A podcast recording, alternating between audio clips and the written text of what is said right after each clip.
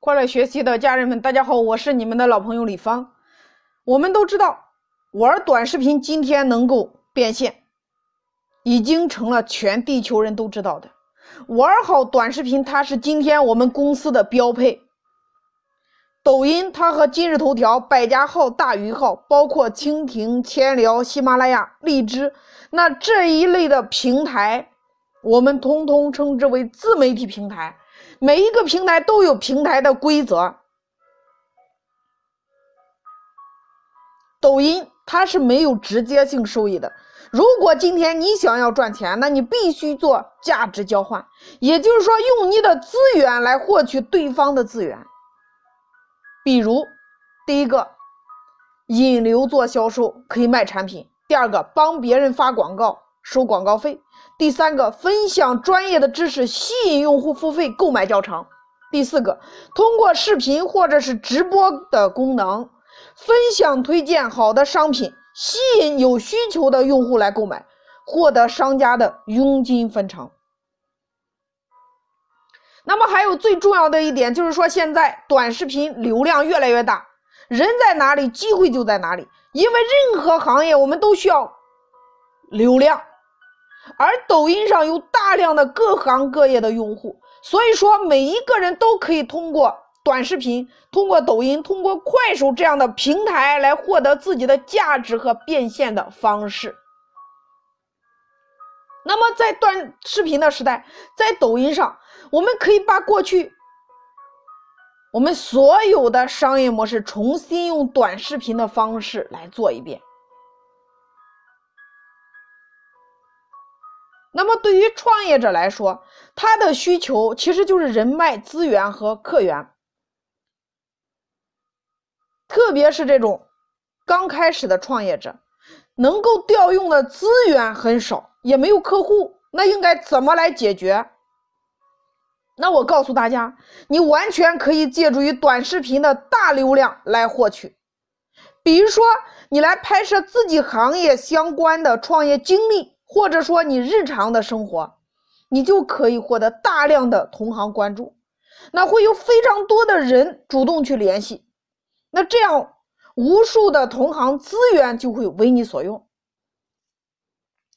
如果视频的内容中展示了你的产品或者是服务，那自然也会有客户主动来咨询你购买。除了拍摄你创业的经历，你还可以分享各种行业的干货。产品的测评都能够吸引到精准的客户过来。通过那针对这个传统的电商，那他的需求如何获取新的流量渠道？那以抖音、快手为首的这些短视频平台流量，基本上今天来说都是免费的。那唯一要求的就是你只要沉下来，把内容做好。那系统就会推送给对你的内容感兴趣的人群，那流量的成本可以说是非常低的。我们都知道，很多现在很多的人抓住了短视频的风口，短短几个月就是获得几百万的粉丝关注量。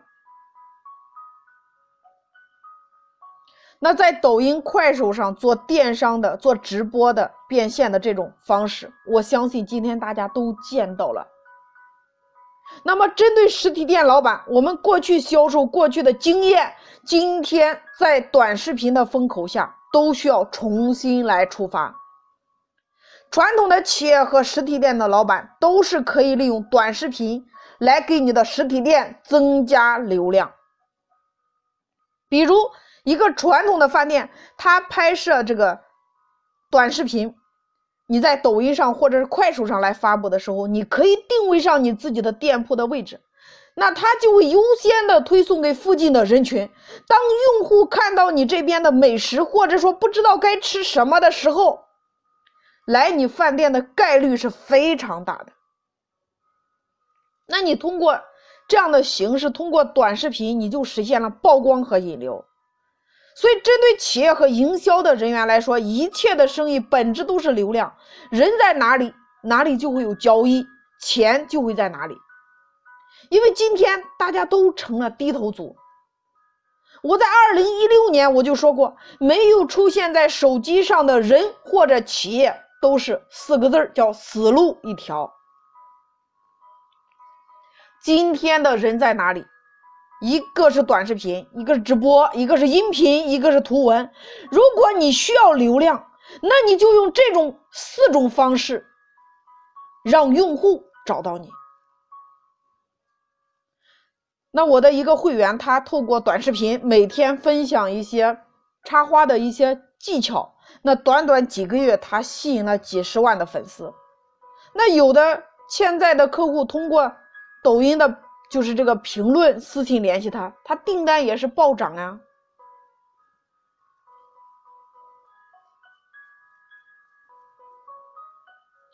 所以说，这种营销方式今天对于传统企业来说，绝对是一个颠覆。你包括抖音的蓝 V 账号功能，它提供了非常多的帮助企业营销的这种组件，你也缩短了就是成交转换的这个路径。所以，任何行业今天都可以利用短视频来宣传营销。增加你品牌的曝光度和成交的业绩。那普通人如何用短视频？很多人想做抖音、快手，但是又不会做，不知道该做什么。如果问他为什么要做抖音，他说：“那想成为网红。”那你如果继续追问的话，成了网红之后你该怎么办呢？很多人可能就回答不知道了呀。出现这种情况，是因为。你没有结合自己的资源和优势，没有给自己做合理的定位，你的分析和未来你变现的一个路径。因为我们赚钱的逻辑就是交换。比如说抖音，它有一个强大的橱窗功能，发布视频的时候，抖音平台上有各种各样的高佣金的那个商品，那可以选择呀。你插入和视频相关的商品之后，如果有人购买了商品，那你就可以获得非常高的佣金分成啊。那这是一个非常简单的一个变现模式，任何人都可以做。但是你一定要理解一个点，就是说你能给用户提供什么样的价值，对方才会关注你，这是核心。比如说，你提供有用的知识，或者是让人开心的段子，或者是好用好玩的产品，等等等等这些。所以，咱们大家在做短视频的时候，你一定要结合自己的特长和资源来思考自己，给自己定位。你如何来做，才能够抓住短视频的这波红利，找到你的优势？无限的来放大你的优势。